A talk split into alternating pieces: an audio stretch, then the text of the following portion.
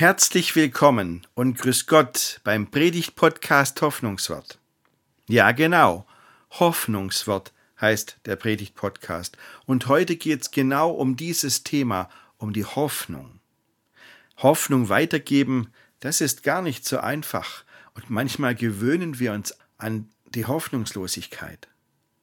Diese Erfahrung musste übrigens schon vor zweieinhalbtausend Jahren der Prophet Jesaja machen. Der wollte den Leuten Mut zusprechen. Schwer genug. Aber Gott gibt unserer Hoffnung neuen Auftrieb. Und wie Gott das macht, das zeigen diese Worte aus dem Jesaja-Buch, aus Kapitel 12, auf eindrucksvolle Weise. Ich wünsche Ihnen viel Freude beim Zuhören.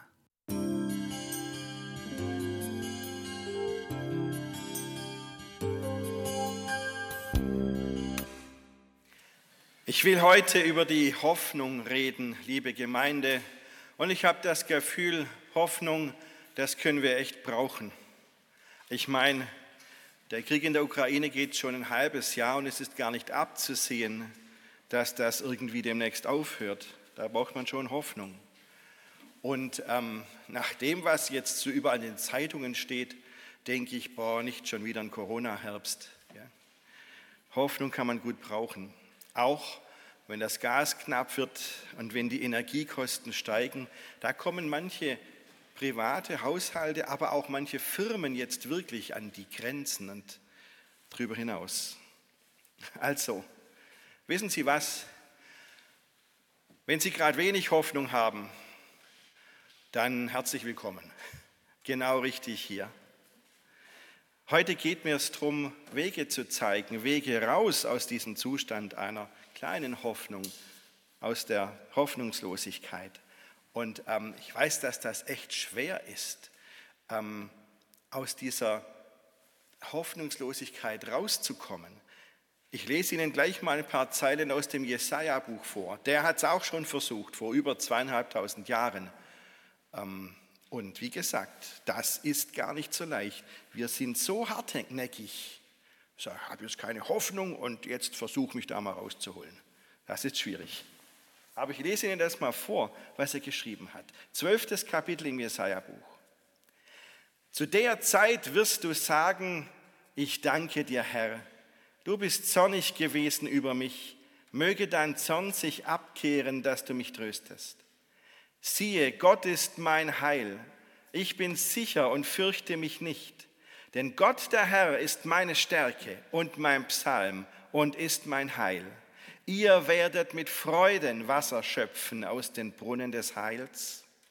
Und ihr werdet sagen zu der Zeit, dankt dem Herrn, ruft an seinen Namen, macht kund unter den Völkern sein Tun, verkündigt, wie sein Name so hoch ist. Lob singt dem Herrn, denn er hat sich herrlich bewiesen. Solche sei kund in allen Landen.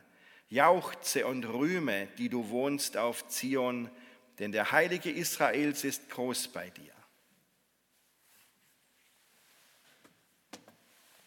Eins ist sicher, der, der das sagt, der das den Leuten damals gesagt hat, der hat sich richtig gefreut. Das sind richtig hoffnungsvolle Zeilen. Und ja, ich habe es auch gehört, das Wort Hoffnung kommt ja da gar nicht drin vor. Nicht ein einziges Mal. Und trotzdem finde ich, quillt aus jeder einzelnen Zeile die Hoffnung. Also nur dieser eine Satz, ihr werdet mit Freuden Wasser schöpfen aus den Brunnen des Heils. Okay, das mit dem Wasser haben wir zurzeit geregelt. Aber wissen Sie, ähm, alle, die in, für die, die heute Festle haben, ist das Wetter schlecht, das sehe ich ein. Aber alle die, die so einen Garten haben oder die großes Stück Rasen haben oder die einen Acker haben, alle die haben nach diesem trockenen Sommer wirklich auf den Regen gewartet. Und wenn wir da schon so drauf gewartet haben, was glaubt ihr Konfirmanden, wie die Leute im, im heißen Israel damals drauf gewartet haben? Da gab es noch keine Bewässerungsanlagen und nichts. Die mussten warten, bis der Regen wieder kommt. Aber wenn es dann heißt, endlich wieder Wasser, ihr werdet mit Freuden Wasser schöpfen, dann war das wirklich ein Fest schlechthin. Und hier geht es ja nicht nur um Wasser, es geht nicht nur um die wörtliche Ebene. Es heißt ja aus den Brunnen des Heils. Also geht es auch im übertragenen Sinn um mehr, nämlich darum, dass Gott sich uns wieder zuwendet. Das bedeutet das Wort Heil. Da steckt so viel drin. Diese Zeilen, die machen wirklich Hoffnung. Und wenn ich mir überlege, ja, wie kommen wir aus Hoffnungslosigkeit wieder heraus, dann bin ich überzeugt davon, dass die Leute, denen Jesaja das damals gesagt hat, und wie gesagt, lange Zeit her, dass die seine Worte nochmal anders gehört haben als wir heute. Das sind lauter versteckte Botschaften drin in diesen paar Zeilen. Die sind, also der Prophet hat die nicht absichtlich versteckt nach dem Motto, wollen wir mal sehen, wer es rauskriegt, sondern die waren damals eigentlich einfach viel näher dran. Wir haben einen viel größeren Abstand. Uns fällt das gar nicht mehr so auf, was da alles mit gemeint ist. Das ist für uns heutige, heutige gar nicht mehr so ersichtlich. Aber wir haben ja unsere neue Luther-Übersetzung aus dem Jahr 2017.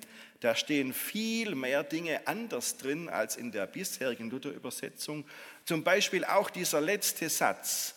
Jauchze und rühme, die du wohnst auf Zion. Die du wohnst. Wer ist damit gemeint? Das muss eine Frau sein. Das ist wirklich, jedes Wort in diesem Satz ist weiblich. Auch die, die, die Aufrufe, Jauchze und Rühme, auch weibliche auf, an eine, wirklich an eine Frau gerichtet. Ich glaube, dass damit die Frauen in Jerusalem, also das ist der Zion, besonders angesprochen waren. Die sollen jauchzen und rühmen. Und Sie sehen, beim ersten Mal lesen und hören fällt das gar nicht auf. Aber offensichtlich haben die Frauen wenn es um das Thema Hoffnung geht, noch einen besonderen Job. Aber darauf will ich heute nicht eingehen. Ähm, es gibt so viele andere versteckte Hinweise, die uns weiterhelfen meines Erachtens. Und die will ich jetzt angehen. Drei versteckte Hinweise. Erster versteckter Hinweis in diesen Zeilen kommt mir bei dem Wort Zorn. Wenn Sie sich das nochmal anhören. Ich danke dir, Herr, du bist zornig gewesen über mich. Möge dein Zorn sich abkehren, dass du mich tröstest. Da denke ich nochmal, wie bitte? Da bedankt sich ein Mensch bei Gott, dass Gott zornig gewesen ist. Was ist denn das für eine Idee? Was soll denn das? Tatsächlich ist, sind diese Zeilen in der Bibel, das ist das einzige Mal, dass sich ein Mensch bei Gott bedankt, dass er zornig ist. Finden Sie nirgendwo in der Bibel, gar nicht mehr. Und da fragt man sich schon, was hat der denn? Ich danke dir, Herr, du bist zornig gewesen über mich. Ich finde das mit dem Zorn gar nicht so einfach. Ähm, wir sagen doch mit gutem Recht, weil es in der Bibel steht, Gott ist Liebe. Aber wie, wie passt Liebe und Zorn zusammen? Wenn man sich da ein bisschen reinfuchst und das genauer anschaut in der Bibel, dann merkt man, aha, wenn Gott zornig ist, dann ist das nochmal was anderes, als wenn ein Mensch zornig ist. Das, das läuft anders. Wenn, wenn ein Mensch zornig ist, dann sagen wir, da, dem ist die Hutschnur gerissen, dem ist der Kragen geplatzt und jetzt haut er auf den Tisch und sagt, so geht's nicht. Schluss. Das ist Zorn als Kontrollverlust. Ja, wenn man, haben Sie schon mal ein zweijähriges Kind gesehen, das so richtig zornig ist? Da tobt ganze Male, hat sich nicht mehr im Griff. Zorn bei Menschen, das ist Kontrollverlust, aber bei Gott ist das anders. Bei Gott ist das ein bestimmtes Verhalten. Zorn ist, wenn Gott zornig ist, dann ist das sein Verhalten, das er dem Bösen und der Lieblosigkeit gegenüber an den Tag legt. Das ist bei Gott gemeint. Sehen Sie, letzte Woche wieder in der Zeitung gelesen, ähm, wieder ist ein alter Mensch Opfer geworden beim Enkeltrick, Stuttgart oder irgendwo. Und ich denke mir, Mensch, wie kann das sein? Es, da hat jemand jahrzehntelang gespart und immer alles auf die Seite gelegt und dann kommen irgendwelche Verbrecher und geben sich aus als Enkel von, von, von dieser alten Frau und die fällt drauf rein und gibt da 20.000 Euro mit. Die sind verschwunden, die sind weg. Und ich, ich reg mich so auf über diese Typen, die so mit alten Menschen umgehen. Und, oder, oder wenn ich höre im, im Krieg jetzt, was da für Kriegsverbrechen jetzt schon wieder geschehen sind, da werde ich echt zornig. Und ich, ich wende mich an Gott und sage, sag mal Gott, mach dies, das nicht zornig.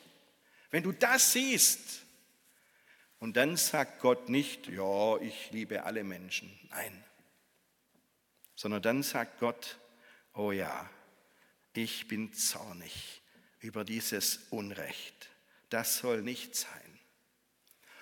Und da merken Sie, ja, der liebende Gott ist auch zornig. Kommt immer drauf an, auf wen sich bezieht, auf was sich das bezieht. Zorn hat schon mit Liebe zu tun. Was ist denn das Gegenteil von Liebe? So, jetzt, liebe Konformanten, könnt ihr mal überlegen. Was ist das Gegenteil von Liebe? Kommt uns ja sofort Hass. Ähm, das kann sein, aber ganz gewiss ist das Gegenteil von Liebe nicht Zorn. Das Gegenteil von Liebe ist vielleicht Hass, vielleicht aber auch Gleichgültigkeit. Also wisst ihr, wenn, ähm, wenn Eltern einem Kind gegenüber mal zornig sind, ihrem Kind gegenüber zornig sind, dann glaube ich, dass dieses Kind damit viel besser zurechtkommt, als wenn Eltern ihrem Kind gegenüber gleichgültig sind. Das ist ja viel schlimmer wenn Eltern ihrem Kind gegenüber gleichgültig sind. Zorn, damit kann man umgehen. Da merkt man, dass etwas dahinter steckt. Da würde ich ja fast sagen, es ist gut, dass Gott zornig ist, denn das zeigt doch, dass ihm etwas an uns liegt, dass er uns nicht kampflos aufgibt. Wir sind ihm nicht gleichgültig. Ich, ich bin schon der Meinung, dass dieser Mensch, der hier sich sogar bedankt dafür, dass Gott zornig ist, das ist eine ganz spezielle Nummer. Das ist schon arg. Und ich finde, da müssen wir uns nicht drin wiederfinden. Das ist das, was dieser Mensch sagt, wie dieser Mensch Gott erlebt. Wenn jemand Gott nicht als zornig empfindet, sage ich vollkommen okay. Ja? Wundert mich gar nicht, denn ähm, es heißt ja in der Bibel, Gott ist langsam zum Zorn. Das heißt, so schnell geht das nicht mit dem Zorn Gottes. Übrigens, dieser Satz, Gott ist langsam zum Zorn, der stammt von dem Propheten Jona, der mit dem Fisch. Ähm, der hat so sehr sich gewünscht und hat sich extra einen guten Platz dafür ausgesucht, dass er das Spektakel sehen kann. Der hat sich so sehr gewünscht, dass Gott diese feindliche Stadt Ninive platt macht und alle Leute in Ninive niedermacht und fertig macht. Und dann hat Gott das nicht gemacht und da war Jonas so enttäuscht und hat gesagt, boah, ich habe gleich gewusst, du bist barmherzig und langsam zum Zorn. Das ist schon ein bisschen Satire, muss ich sagen. Also, es ist nicht immer so. Es ist nicht immer unser Problem, dass wir Gott als zornig erachten. Wissen Sie, manchmal denken wir auch, Gott ist gar nicht da. Der ist gerade irgendwo anders, Dienstreise oder so, sieht uns auf jeden Fall nicht. Und dann fragen wir Gott, wo bist du eigentlich? Siehst du nicht, was hier mit mir los ist? Und von daher würde ich sagen, es ist egal, ob jemand sagt, Gott ist zornig. Es ist, oder ob jemand sagt, Gott ist gar nicht da, oder ob jemand sagt, Gott ist völlig unverständlich, weil die Botschaft hier ist, Gott wendet sich uns wieder zu. Und das ist diese versteckte Botschaft vom Zorn Gottes. Das schreckt uns ab. Aber eigentlich ist Zorn ein positives Zeichen. Es zeigt, wir sind Gott wichtig. Er wendet sich uns wieder zu. Und das, die, das, die erste versteckte Botschaft in diesen Zeiten im Jesaja-Buch, das ist, lass dich, wenn du auf der Suche, auf dem Weg zur Hoffnung bist, nicht abschrecken davon, dass Gott dir zornig vorkommt. Es ist sogar ein gutes Zeichen. Seine Liebe überwiegt. Das ist der erste versteckte Hinweis. Jetzt kommt der zweite versteckte Hinweis in diesen Zeilen. Auf dem Weg zur Hoffnung.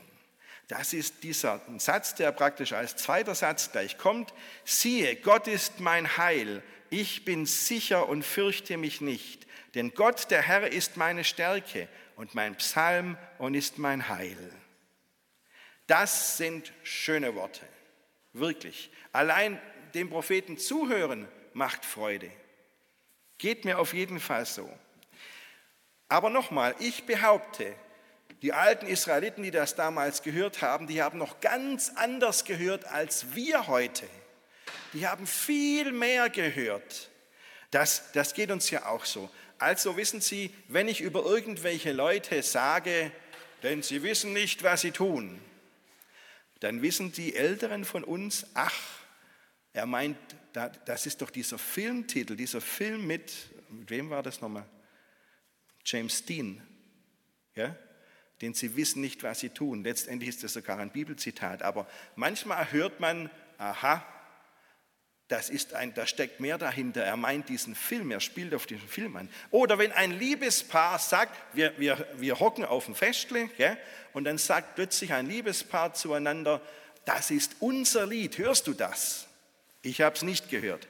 Aber das ist klar, die beiden haben eine gemeinsame Geschichte und in dieser Geschichte hat dieses Lied eine besondere Rolle gespielt. Und jetzt sagen sie, Mensch, hör mal, das ist unser Lied. Die hören also viel mehr, als ich höre, weil es für sie eine Bedeutung hat in ihrer gemeinsamen Vergangenheit. Und so ist es auch hier in diesen Zeilen aus dem Jesaja-Buch. Da schwingt viel mehr mit. Also, dieser Satz, denn Gott, der Herr, ist meine Stärke und mein Psalm und ist mein Heil. Das ist ein Zitat.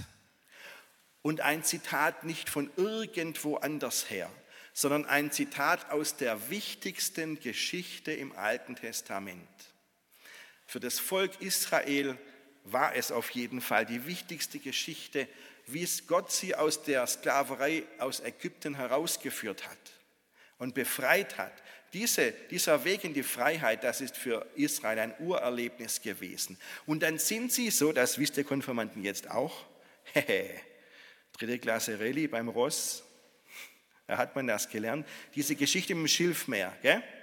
Also die kamen am Schilfmeer an, die Ägypter haben sie verfolgt und wollten sie einholen und dann hat Gott durch ein Wunder es geschafft, dass seine Leute trockenen Fußes durch das Schilfmeer durchkamen und direkt im Anschluss dort wo diese Geschichte erzählt wird in der Bibel im zweiten Mosebuch, da heißt es dann, damals sangen Mose und die Israeliten dies Lied dem Herrn und sprachen, ich will dem Herrn singen, denn er ist hoch erhaben. Ross und Reiter hat er ins Meer gestürzt. Der Herr ist meine Stärke und mein Lobgesang, also mein Psalm und ist mein Heil. Und da kommt dieser Satz, ja, was im Jesaja-Buch steht. Denn Gott, der Herr, ist meine Stärke und mein Psalm und ist mein Heil. Das heißt, wenn der Prophet diesen Satz bringt, dann müsste man einfach im, Deutsch, im Deutschen eher übersetzen, nicht einfach, denn Gott, der Herr, ist meine Stärke, sondern denn ihr wisst ja, Gott, der Herr, ist meine Stärke. Er erinnert die Leute, die ihm zuhören, daran, ihr wisst doch, was unsere Vorfahren damals mit Gott erlebt haben, wie, wie er uns geholfen hat, wie er unserem Volk aus in die Freiheit geführt hat. Und selbst da am Schilfmeer, wo es so aussichtslos aussah, hat er uns gerettet. Sehen Sie, und das ist ein ganz wichtiger Punkt aus, auf dem Weg aus der Hoffnungslosigkeit heraus in die Hoffnung.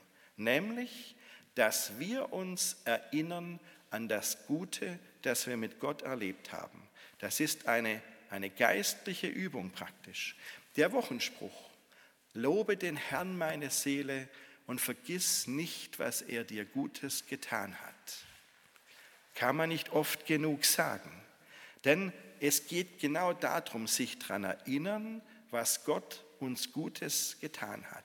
Also die geistliche Übung auf dem Weg zu starker Hoffnung lautet, überleg mal, schau zurück auf dein Leben, was hast du Gutes mit Gott erlebt? Und da fällt einem vielleicht nicht sofort was ein. Manchen fällt sofort was ein, anderen nicht.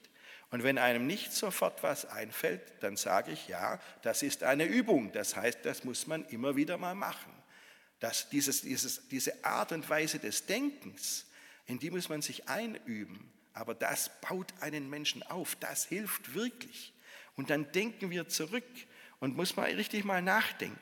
Und wenn jemand sagt, ich habe aber überhaupt gar keine guten Erfahrungen mit Gott gemacht, dann würde ich sagen, reden wir drüber und fangen Sie heute damit an, gute Erfahrungen mit Gott zu machen. Es ist nie zu spät, mit Gott auf diese Weise anzufangen.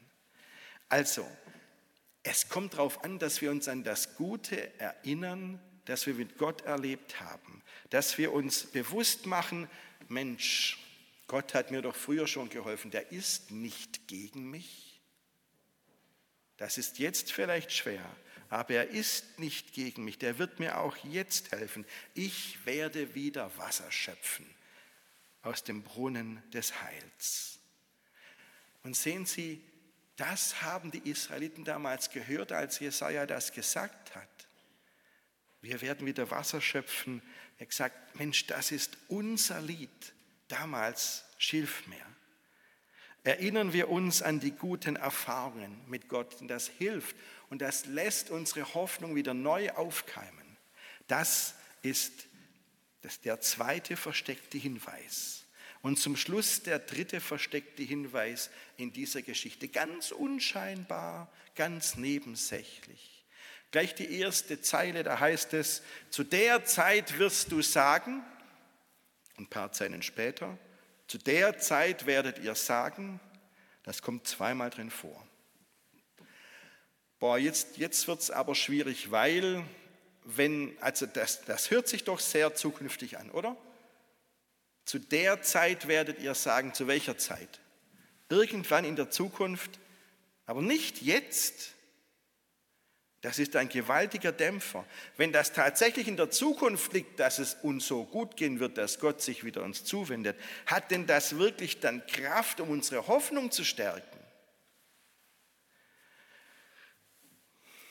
Also manchmal ist das schon schwierig mit der Hoffnung und wir kriegen nicht alles sofort.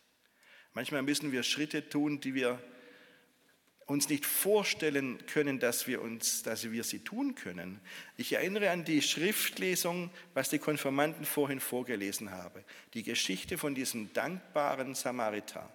Wie macht Jesus das? Stellt euch mal vor, da sagt Jesus zu diesen kranken Leuten, die ihn um Hilfe gebeten haben, geht los und lasst euch eure Heilung bestätigen vom Priester. So war das damals. Da waren die noch gar nicht gesund, da waren die so krank wie vorher auch. Und dann steht, dann geht die Geschichte weiter, ihr habt es ja vorgelesen, und dann gingen sie los und unterwegs wurden sie gesund. Das heißt, die mussten alle ihre Hoffnung zusammenreißen und sagen, wenn Jesus sagt, geht los und lass dir deine Heilung bestätigen und ich bin krank, dann kommt es vielleicht darauf an, dass ich mich auf den Weg mache, dass ich losgehe. Lobe den Herrn, meine Seele, und erinnere dich dran, was du mit ihm Gutes erlebt hast. Also das ist schon heftig, finde ich. Das ist nicht leicht mit der Zukunft. Loslaufen, ohne gesund zu sein, im Vertrauen darauf und in der Hoffnung, wenn ich losgehe, Jesus macht das schon, was er sagt. Also, in diesen Zeilen im Jesaja-Buch, wo es nur heißt, an jenem Tag, zu, je, zu der Zeit wird es dir so gehen, da steckt wieder viel mehr drin, als wir heute hören. Das ist wieder ein versteckter Hinweis. Dieser, diese Redewendung zu der Zeit oder an jedem Tag, das ist in der Bibel ein Fachbegriff. Da steckt eine ganz große Überlegung dahinter. Da geht es darum, dass diese Sache alles dann wahr wird, wenn Gottes Reich anbricht. Das ist immer sehr hoffnungsvoll, was da dabei steht. Und jetzt denken Sie vielleicht, ja, das ist ja in Ewigkeit Amen. Irgendwann mal, wenn Gottes Reich kommt und anbricht. Aber jetzt hilft es wieder, wenn wir genau lesen. Weil da gibt es ganz komische Worte, für uns komisch. Das Wort Heil zum Beispiel. Da steht ja, Gott ist mein Heil. Oder die, diese Brunnen des Heils, von denen ich vorher kurz erzählt habe. Dieses hebräische Wort, sorry, jetzt wird es hebräisch, aber das hilft weiter im Leben. Ähm, dieses hebräische Wort, das da steht, das heißt Jeshua. Das ist ganz einfach, Jeshua. Äh, und dieses Wort heißt, wenn man es wörtlich übersetzt, Hilfe oder Rettung. Jeshua, das ist Hilfe, das ist Rettung. So, und jetzt kommt der Knackpunkt.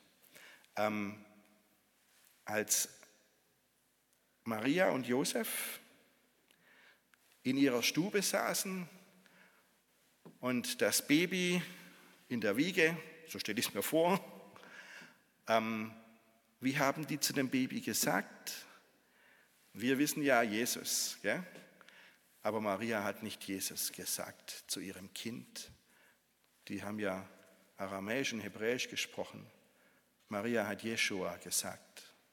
Jesus, das haben die Griechen gesagt. Ja, die Hebräer, also der Name von Jesus ist Jeshua. Und ähm, die griechischsprachigen Leute konnten das nicht aussprechen, die haben das nicht über die Lippen bekommen. Jeshua, wie spricht man das aus? Meinst du Jesus? Und dann haben die Jesus geschrieben, deswegen sagen wir heute Jesus zu diesem Menschen. Maria hat zu ihrem kleinen Jeshua gesagt. Und das hatte, also das heißt nichts anderes als Rettung, Hilfe. In der Weihnachtsgeschichte, gleich auf der ersten Seite im Neuen Testament wird erzählt, wie der Engel im Traum zu Josef, kommt und sagt ihm, also Maria wird ein Kind auf, auf die Welt bringen und, Zitat, dem einen Sohn, dem sollst du den Namen Jesus geben, denn er wird sein Volk retten von ihren Sünden. Jesus, Jeshua, heißt nichts anderes als Rettung. Das ist unser Retter das ist unsere Hilfe. Jesus ist unser Heil. Wir sagen, Jesus ist unser Heiland. Und dann wurde dieser Jesus erwachsen und sagte den Leuten nicht, eines Tages wird das Reich Gottes kommen, sondern er sagte, jetzt, jetzt, das Reich Gottes ist nahe herbeigekommen. Jetzt ist es angebrochen. Und jetzt gehe ich nochmal von Jesus zurück zu Jesaja und sage, also was Jesaja hier ankündigt, womit er Hoffnung macht, das erfüllt sich vollständig erst in der Zukunft. Stimmt. Vielleicht werden das nicht mehr alle von uns erleben, aber nur vollständig. Denn mit Jesus ist dieses Reich Gottes schon angebrochen. Es hat schon angefangen. Es erfüllt sich jetzt schon. Und zwar erfüllt es sich so überwältigend jetzt schon, dass wir genug Grund zur Hoffnung haben für alle. Diese ganzen versteckten Hinweise in diesen Zeilen im Jesaja-Buch, die, die ja ohnehin schon hoffnungsvolle Worte sind, die lassen diese hoffnungsvollen Worte noch einmal viel heller aufleuchten. Da merkt man jetzt plötzlich, was alles dahinter steckt und was der Weg ist aus der Hoffnungslosigkeit zu starker Hoffnung. Ich fasse es noch einmal zusammen. Nämlich erstens, auch wenn was vom Zorn Gottes dasteht, lassen wir uns nicht abschrecken, wenn es so aussieht, als wäre Gott gegen uns. Denn selbst sein Zorn zeigt, wie wertvoll wir für ihn sind, wie er um uns kämpft, wie er alles gibt, wie er leidenschaftlich für uns ist. Und der zweite versteckte Hinweis, diese Erinnerung an die Schilfmeergeschichte bei Mose, das ist für uns der Hinweis, ja, eine gute geistliche Übung. Erinnern wir uns an das, was wir Gutes mit Gott erlebt haben, denn das ist Gottes wahres Gesicht. Und dann wächst unsere Hoffnung. Und der dritte Punkt, auch wenn wir alle nicht im Paradies leben hier und vieles noch offen ist, schauen wir auf Jesus, der unsere Hilfe ist, Jeshua, unsere Rettung, und zwar jetzt schon. Und da merken Sie, diese Zeilen im Jesaja-Buch sind voller Hoffnung. Und die sind offen für eine heilvolle Zukunft mit Gott. Und die Frage ist, sind wir es auch? Sind wir offen für eine heilvolle Zukunft mit Gott? Weil Gott uns sagt, ich wende mich euch zu. Diese, jede einzelne Zeile ruft uns zu, raus aus der Hoffnungslosigkeit. Macht euch auf den Weg, auch wenn ihr nicht gesund seid geht los. Gott lässt uns Wasser schöpfen aus dem Brunnen des Heils. Amen.